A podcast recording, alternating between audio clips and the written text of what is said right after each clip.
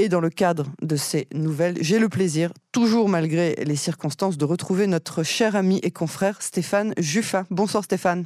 bonsoir et bonsoir euh, aux auditeurs de Cannes en français. Merci euh, à vous d'avoir euh, accepté nos invitations sur Cannes en français. Je rappelle que vous êtes le rédacteur en chef de l'agence de presse MENA, qui se trouve, je pense, on ne peut pas plus proche de la zone frontalière avec le Liban. Il y a moins d'une heure, je m'inquiétais de votre existence, puisque, euh, et je peux euh, dire à nos auditeurs que vous m'avez informé à 20h30 que vous alliez bien, que vous étiez dans l'abri. Je ne réponds pas par oral parce que cela résonne. Deux maisons ont été détruites. J'essaye de savoir à quel endroit. Il y a encore des échanges de tirs dehors. À 20h36, vous me disiez, je ne les vois pas depuis ma terrasse, mais il y a un quartier qui n'a plus d'électricité. Voilà, j'ai cité quelques-unes de nos conversations, de nos échanges il y a un peu moins d'une heure. C'est votre quotidien, Stéphane? Non, c'était des remarques antenne. non, j'ai avoué rien de C'était vraiment un, une, ce qu'on peut appeler un, rapport en, direct. Donc, euh, je voulais que les auditeurs de Cannes en français comprennent ce qui se passe à la frontière nord pour des gens qui n'ont pas quitté. on va, je vous demanderai un peu plus tard pour quelles raisons vous avez choisi euh, d'y rester. Mais est-ce que c'est ça votre quotidien depuis euh, le 7 octobre? Ben, Disons que deux maisons en même temps qui ont été totalement rasées jusqu'à jusqu'à leur base. C'est la première fois, je crois, que cela arrive dans un des villages frontaliers. Euh, ça fait énormément de bruit. Euh, au début, on s'attend à un bruit plus familier qui est, celui de nos tirs d'artillerie, d'artillerie sur euh, l'ennemi, sur le Hezbollah. Et puis quand ça se fait plus insistant, ben, on finit par quand même aller à, l'abri. Il y, a, eu pire au niveau des décibels. Mais euh, ce soir, c'était quand même, euh, c'était quand même assez fort. Et puis, c'est effectivement, c'est notre quotidien. Ça, ça peut, ça peut euh, arriver que, que, que, cela dure pendant 4 ou 5 heures avec des, des, intensités de tir quand même très élevées. Et j'allais ouvrir notre, notre entretien, Yael, en vous disant qu'aujourd'hui, ça avait été plus calme que les jours précédents. je préfère, je préfère qu'on qu'on pense à des, à, des, à des moments meilleurs. Euh, qu'est-ce que ça fait, euh, Stéphane Juffat, d'être celui qui reste quasiment euh, seul dans une ville qui respire la joie, le bonheur et souvent même la sérénité? Ouais, D'abord, c'est pas une ville, hein, c'est un village de 2500 habitants euh, normalement. Mhm. Je crois qu'on doit, on doit être quatre euh, à, à, y rester, à y demeurer pour l'instant, dont un voisin dans, dans mon lotissement qui reste parce qu'il a 30 animaux domestiques et qu'il a tout à fait réalisé que sans lui, ils allaient mourir de faim et de soif. Donc, euh, donc c'est la raison pour laquelle il reste. ma raison est un petit peu différente. Euh, j'ai pas spécifiquement le complexe du juif errant, sans être en héros euh, en quoi que ce soit, mais je pense que euh, les Israélites, pendant 2000 ans, ont assez bougé d'endroit en endroit sans jamais avoir de maison. Et là, on en a une, elle est solide. Et à mon sens, ce sont les, les ennemis, ceux d'en face, ceux qui n'ont pas les mêmes valeurs que nous, euh, qui, doivent, qui doivent bouger, qui doivent, euh, qui doivent évacuer et, et pas nous. Euh, la, simple idée d'évacuer ne m'a même, je, dois dire, jamais traversé l'esprit. Et puis il y a une raison beaucoup plus pragmatique que celle-ci. C'est la, raison que vous partagez. Vous m'avez posé la question, mais je pense que vous connaissez la réponse. Ici, c'est la MENA, la Metula News Agency. 21 euh, reporters, 21 personnes qui dépendent de l'agence. La, Personne ne va les aider euh, matériellement s'ils ne touchent pas leur salaire. Donc on a, on a décidé de continuer à travailler. La seule chose qui change pour moi, c'est que d'habitude à la rédaction, on est cinq personnes, cinq journalistes. Et puis là, je suis seul, je suis seul depuis deux mois. Mais on s'y habitue, avec un peu de philosophie. Euh, vous, vous, ne craignez pas que de la même manière que vous avez euh, observé quasiment il y a quelques instants deux maisons qui ont été bombardées et quasiment rasées comme vous l'avez euh, comme vous l'avez mentionné, vous n'avez pas peur que ça vous arrive à vous aussi Personne ne souhaite quitter sa, propre maison, mais si, si vous êtes en danger de vie ou de mort, je veux dire, il y a une heure, je manquerais de savoir si vous, si vous étiez en vie après cette, cette, ce, lancement de, de, missiles anti-chars. Bien sûr que si. Euh, le fait d'être courageux, c'est pas de ne pas avoir peur, c'est de savoir vivre avec la peur. Et bien sûr que tout le monde a peur, mais il ne faut pas oublier une autre chose, hein, Yael, c'est qu'il y a, je vais pas vous dire le chiffre, mais il y a vraiment beaucoup de soldats autour de moi. Oui, j'imagine. Et puis ces soldats, ils sont ici pour défendre mon village. Et je pense que l'essentiel, le, minimum, c'est qu'un habitant de Metula soit avec eux, participe au même combat et pas assiste passivement au fait que, que, que d'autres gens qui, ont, qui prennent le même risque que moi. Hein, si, si, on, si on reste pragmatique, eh bien, qui risquent qui risquent leur vie pour nous, pour défendre nos maisons, pour défendre les gens qui sont restés. La moindre des choses, c'est qu'un un métoulien soit, soit avec eux, discute, discute avec eux, leur remonte le moral quand il faut.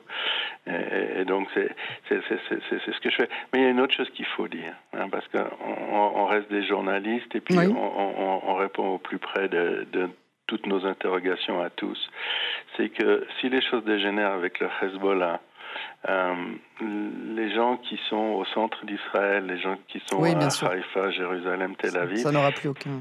Mais ils seront plus exposés que nous. ils seront plus exposés que nous. Alors, euh, euh, je, je, je, suis obligé de prendre parce que c'est justement l'armée. C'est sûrement un message pour moi. je, fais, très vite. Allez-y, on va. Je vais pendant ce temps-là annoncer à nos, à nos auditeurs que on avait. Voilà, je vais Pardon. Il voulait juste, il voulait juste quoi s'assurer que vous étiez, euh, que vous étiez euh, toujours euh, présent? je suis très vivant. Vous êtes vivant, ouais, c'est ça. Oui.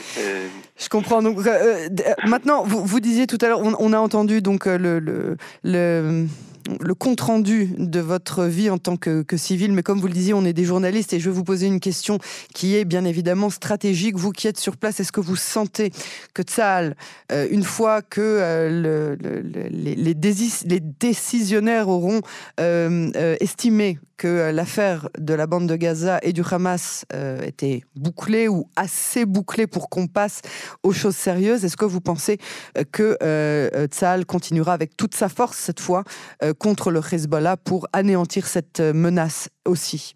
Oui, donc je suis euh, surtout en analyse stratégique, échoué, réfugié à, à Metula, certes, mais toujours en analyse stratégique. Alors, on va donner une bonne nouvelle à nos auditeurs. L'affaire, comme vous dites, à Gaza est terminée sur le point stratégique. C'est-à-dire qu'il n'y a pas de retournement possible. Euh, la guerre n'est pas finie, la bataille n'est pas finie, le nettoyage va durer encore longtemps. Euh, Metzal euh, est au centre euh, de Khan Younes. Tzal contrôle toutes les voies d'accès à Khan Younes et à la frontière égyptienne. Et maintenant, ce qu'il faut faire, c'est de retrouver les otages, essayer de retrouver les otages et le plus possible d'otages vivants. Et puis, c'est aussi d'attraper les, les, les, gros bonnets du Hamas. Mais pour nous, pour les analyses stratégiques, je pense, je pense parler au, nom de, de, tous les analystes stratégiques, la campagne euh, de Gaza euh, est, terminée et on commence, on peut commencer à transférer des troupes euh, du sud au nord, notamment les troupes qui ne sont pas intervenues, les troupes de réserve qui étaient en bordure sur le pourtour de Gaza. Et, ces troupes-là, on n'en a plus besoin pour ces opérations de nettoyage. Et le but est d'arriver à environ 250 000 soldats, je parle bien de 250 000 soldats, dans le nord, face au Hezbollah au Liban et face à, la Syrie qui est aussi en train de bouger un peu. Et euh, à ce moment-là, il y aura euh, de notre part, de la part d'Israël, deux nouvelles étapes. La première étape, ça va être d'exiger des autorités libanaises qu'elles respectent la résolution 1701 de l'ONU, c'est-à-dire qu'elles désarment totalement euh, le, Hezbollah et qu'on euh, n'est plus euh, ses voisins sur notre frontière.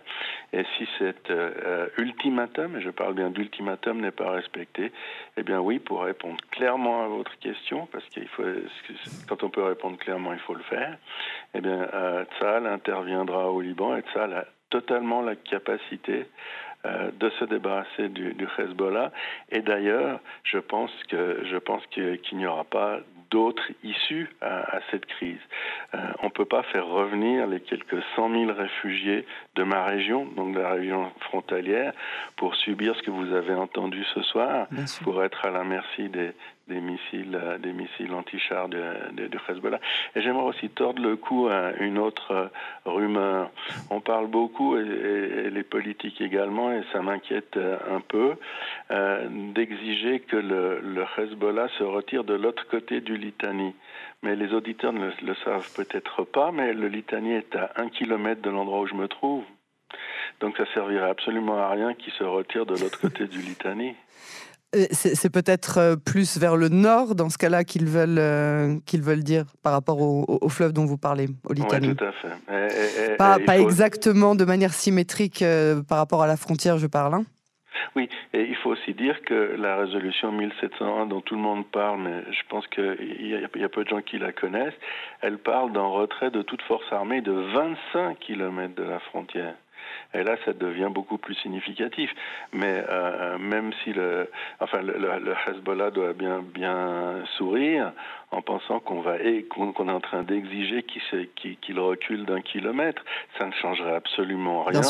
Et, par exemple, pour être tout à fait précis, eh bien, les, les missiles euh, anti-chars qui ont été tirés sur Metula il y a une heure et demie, eh, eh bien, euh, ils ont une portée de 5 km. Donc, euh, ils ne craignent pas l'eau, l'eau des petits fleuves du sud Liban. Effectivement, mais on est au courant que le Hezbollah possède des missiles à très longue portée qui sont financés et exportés exclusivement par l'Iran qui finance tout ça. Et comme vous le disiez, plus personne en Israël, que ce soit à Haïfa, à Jérusalem ou dans le désert du Negev, ne sera euh, euh, à l'abri de ce genre de missiles. Le mot de la fin, Stéphane Juffa, avant de vous laisser retourner à votre quotidien le mot de la fin.